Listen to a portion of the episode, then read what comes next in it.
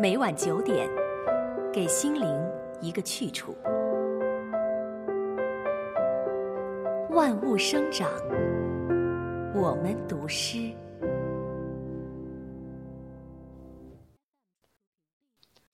大家好，欢迎收听我们读诗。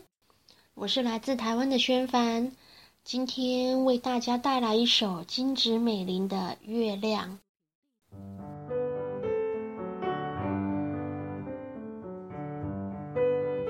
拂晓的月亮挂在山顶上，笼子里的白鹦鹉睁开了朦胧的眼睛。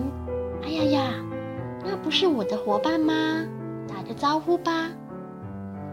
白天的月亮映在水塘里，戴草帽的娃娃在岸边架好了鱼竿，盯着看，真漂亮，好想钓上来。它会上钩吗？黄昏的月亮躲在树枝里，红嘴壳的小鸟儿眼睛滴溜滴溜滴溜转。哦，熟透了，真想啄一口啊！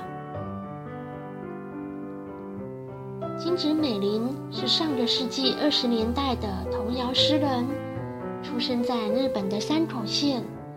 他在诗中用儿童最自然的状态来体验和感觉这个世界。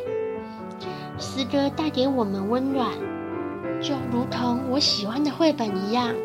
绘本里也有许多关于月亮的故事。